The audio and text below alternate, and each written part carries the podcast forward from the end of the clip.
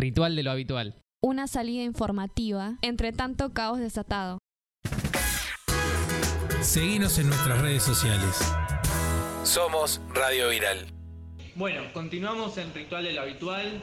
Estamos en una entrevista con Diana Dowek, artista plástica visual. Y quería comenzar esta entrevista con una pregunta muy particular. Quería preguntarte, Diana, ¿qué es el arte? Bueno, yo siempre este, que me preguntan eso, lo recurro a John Berger, porque él lo dice realmente muy bien, mucho mejor que yo. Y entonces dice, no puedo decirte qué hace el arte y cómo lo hace, pero sé que a menudo el arte ha juzgado a los jueces, vengado a los inocentes y enseñado al futuro los sufrimientos del pasado para que nunca se olviden. Sé también que en este caso los poderosos temen al arte, cualquiera sea su forma, y que esa forma de arte corre entre la gente como un rumor y una leyenda, porque encuentra un sentido que nos une, porque finalmente es inseparable de la justicia. El arte, cuando obra de ese modo, se vuelve un espacio de encuentro de lo invisible, lo irreductible, lo imperecedero, el valor y el honor. John Berger. Bueno, eso este, sintetiza quizá mejor eh, mis palabras sobre qué es el arte. Para mí, eh, bueno, teniendo en cuenta esto, yo tomo, tomo de la realidad eh, los sufrimientos, los anhelos, las inquietudes y también la rebeldía de los pueblos no solamente de nuestro pueblo, sino también de otros pueblos que luchan contra las injusticias por, eh, sus necesidades. Y, bueno, tomo desde que, desde que tengo más o menos uso de, razón o de que estoy este, instalada en el arte plástico, tomo las realidades de nuestro país de las masas de nuestro país, de, de las clases más oprimidas, de los pueblos más oprimidos y también tomo su rebeldía, es decir, su rebeldía hacia un cambio fundamental eh, de condiciones de existencia.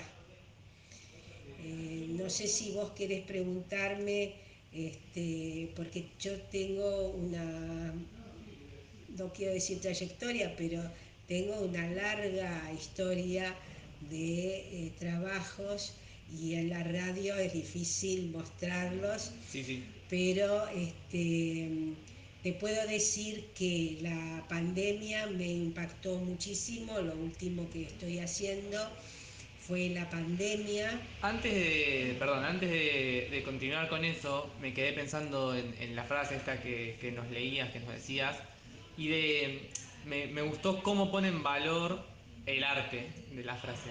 Pero yo te quiero preguntar, porque hoy en día es muy común, eh, digamos por cuestiones ideológicas, de, la ideología que circula, pensar como al arte desconectado de la política, al arte desconectado de muchas veces incluso de lo social.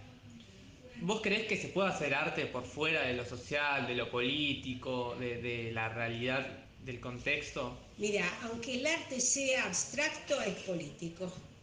Toda manifestación humana es política porque la política son las relaciones este, humanas eh, dentro de, una, de un espacio, de un país, de una situación dada. Este, por lo tanto, las relaciones siempre son políticas y las expresiones también son políticas porque reflejan la manera de ver, de pensar, de, este, tanto del artista como del espectador. Entonces siempre está este, vinculada a la política. Y, es más, te digo, hoy en día pareciera ser que si el arte no es político, aunque no eh, sea expresado de esa manera, este, se entiende como, como lo que te estoy diciendo, como que siempre es político. Sí, sí. Sí, y incluso también muchas veces en la historia del arte se ha puesto en discusión justamente qué es el arte y qué, incluso con la institución museo, digamos, ¿qué le da esa característica a una obra o a un hecho de artístico? cómo esto se relaciona también con el arte popular, que a veces no está consagrado, digamos, en, la academia o en lo institucional del museo, pero sin embargo, creo que, los dos vamos a pensar lo mismo, que los sectores populares hacen arte y tienen expresiones artísticas. Por supuesto, por supuesto. A veces entran, a veces entran en los museos, eh, entran en este desde, otro punto de vista también, desde el punto de vista de las performances, desde el punto de vista de las instalaciones, desde el punto de vista de, los afiches, están también en los museos eso, es decir, de alguna forma en lo académico, de alguna forma.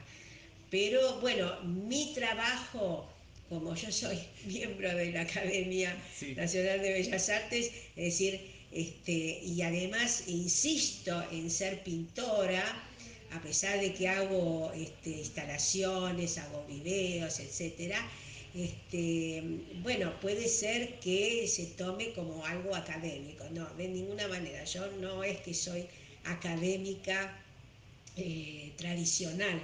Soy una académica este, política con una militancia concreta y mi trabajo, mi trabajo plástico y estético tiene que ver con toda esa, este, esa militancia que tengo. Es decir, yo tomo de la calle porque estoy en la calle, tomo de, la realidad porque estoy dentro de la realidad, porque mi ideología parte de la realidad, parte de la realidad y parte de los conflictos de la realidad.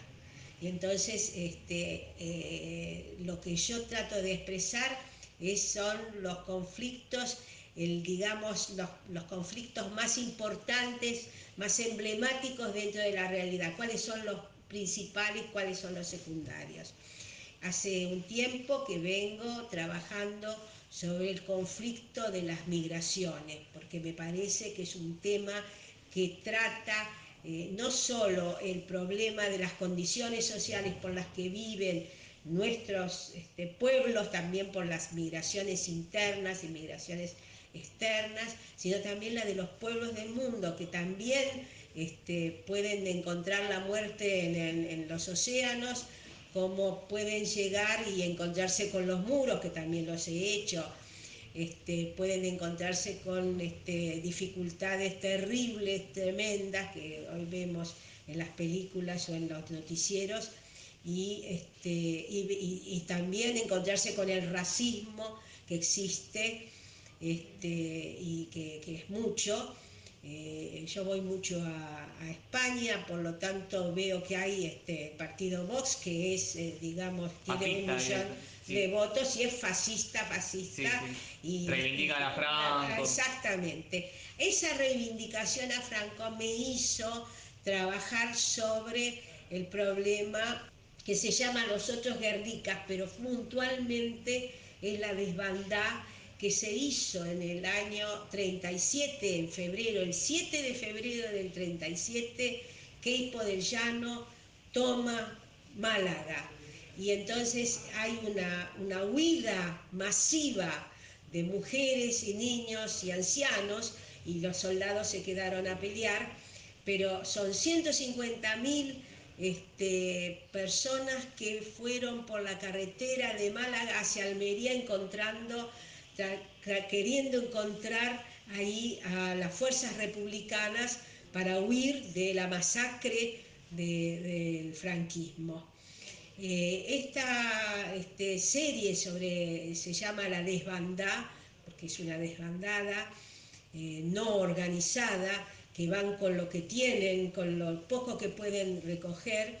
Eh, bueno, lo he, este, lo he podido estudiar y ver desde documentales que justamente mi hija, como vive en España, me ha, mandado, y eh, pude conectarme con eh, curadores y personas que han tratado de exponer las fotos que justamente se sacó, la, sacó el médico Norman Bethune, que era el brigadista eh, canadiense este, que va a, España a llevar la transfusión de sangre, pero en el camino eh, su asistente, Herbert Cisse, eh, saca las fotos de la desbandada y entonces las acumula y las este, hace un libro eh, un curador, profesor de la Universidad de Málaga, que es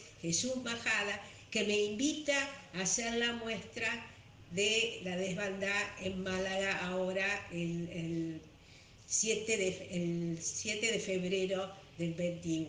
Iba a hacerla en el año 2020, pero con la cuarentena no se pudo. Porque esta desbandada tiene que ver con toda una obra que yo he trabajado sobre la inmigración, sobre las inmigraciones, que un poco lo dije antes. Este, y entonces este, acumulo, digamos, migraciones, y acumulo las migraciones también que van con el tren La Bestia que atraviesa México, este, y van los migrantes de América y pasan por un pueblo que se llama Las Patronas, y estas patronas, con una solidaridad impresionante, igual que hay una solidaridad con los trabajadores de la salud acá y que lo he trabajado con la pandemia, este, estas mujeres, son 14 mujeres que hace 25 años que vienen haciendo comida para los hambrientos que van por esos trenes, que sufren violencia de todo tipo, y entonces van a la vera del tren y les dan comida en paquetes y en bolsas. Entonces estoy trabajando sobre también estas migraciones y estas mujeres que se llaman las patronas. Recién nos decías al respecto de, tus trabajos ahora durante la pandemia, al que sabemos que estuviste trabajando sobre los trabajadores de la salud. Quería que nos comentaras eh, un poco de eso, sobre tus últimas obras de pandemia, digamos. Y también quería preguntarte eh, ¿Cuál pensás vos que es el rol del artista, digamos, en este momento tan particular que le toca vivir al mundo con, la pandemia del coronavirus? Y donde el arte también, eh, de alguna manera, entra en crisis, ya sea por la imposibilidad del trabajo normal que se venía haciendo o por, replantearse cuestiones también. Sí, bueno, este, los artistas están pasando momentos muy difíciles eh, yo puedo hacerlo, bueno, porque vivo de alguna manera de unos premios que tuve, que tengo. Este, tengo el Premio Nacional, que es una jubilación, hasta el 2016 fue una jubilación, después lo, transformaron el premio a la trayectoria que la separaron del Salón Nacional y tengo otro premio más este, municipal.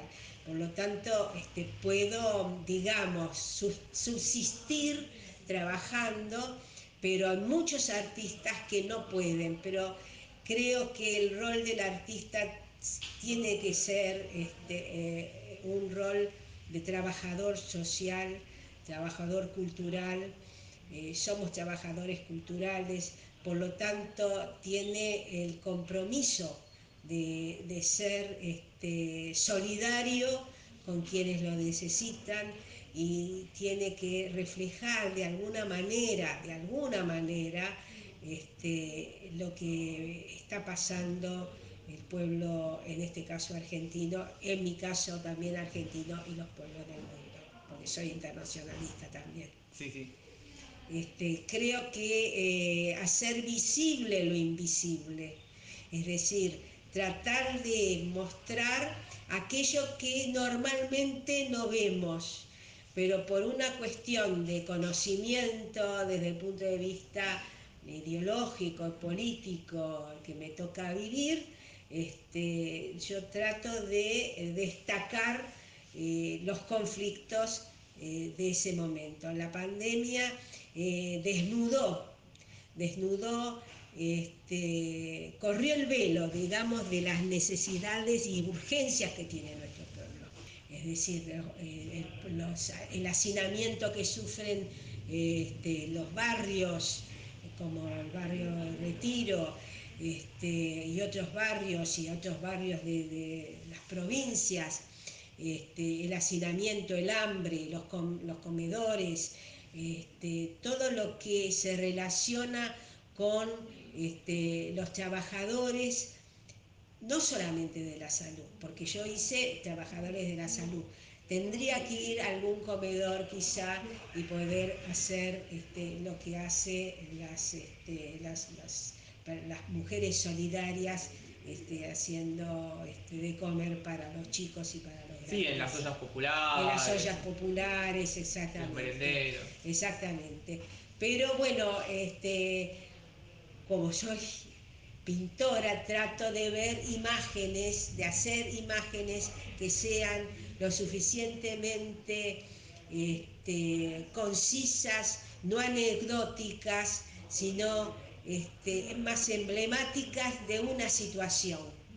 Entonces, este, trato de que esas imágenes tengan la estética suficiente para poder ser mostradas, para poder ser vistas, para poder quedarse contemplando y, como dice Brecht, para que vayan a la conciencia, para poder cambiar este mundo totalmente injusto totalmente este, un mundo que se ha degradado por la injusticia y por la desigualdad.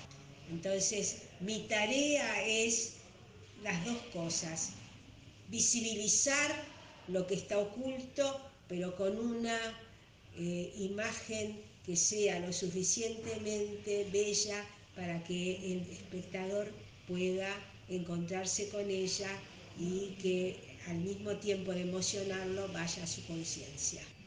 La verdad sí, que lo sensibilice también. Lo sensibilice para que también pueda actuar, porque si solamente lo conmueve y no va la conciencia para poder reflexionar, esto hay que cambiarlo, como dice Brecht, también queda en una imagen contemplativa.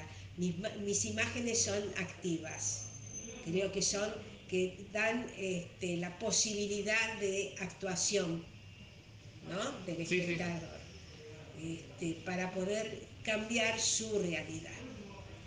La verdad que con esto que decís me parece que sintetiza muy bien eh, la idea de, artista eh, visual, que desde lo técnico tiene un gran desarrollo, pero que además es un artista comprometido con un pensamiento, con una idea y fundamentalmente por transformar una realidad que, como vos decías, es totalmente injusta. Exacto. Y creo que eso también es algo que, te define a vos en tu obra y que te define como persona.